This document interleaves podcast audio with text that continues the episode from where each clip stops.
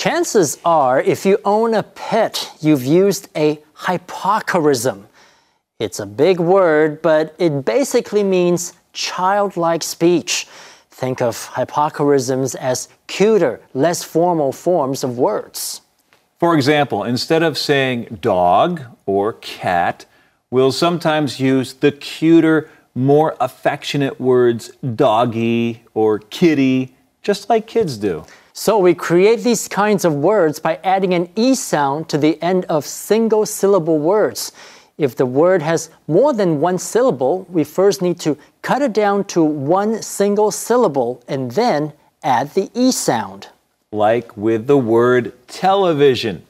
First, reduce it to the single syllable word tel, T E L, and then add the E sound, giving us the new word telly.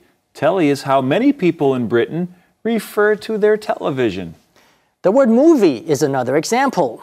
Originally, everyone used the term moving pictures, but eventually, someone decided that that was too long, so they cut the word down to move and then tagged on the IE ending for the new word movie.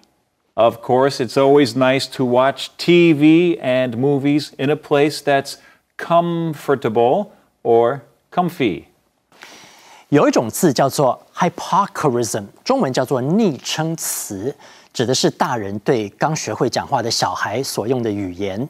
举一个简单的例子，把狗说成狗狗，车子说成车车，英文也有昵称词，但英文的 hypocrism 跟中文不一样，它通常只有两个音节，而尾音都会用 e 的音，所以 dog 就变成 doggy，comfortable 就变成 comfy。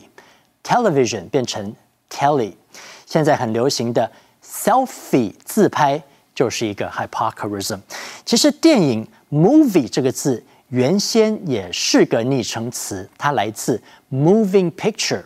后来呢，人们觉得这个名称太长了，就把 moving 这个字改为 movie。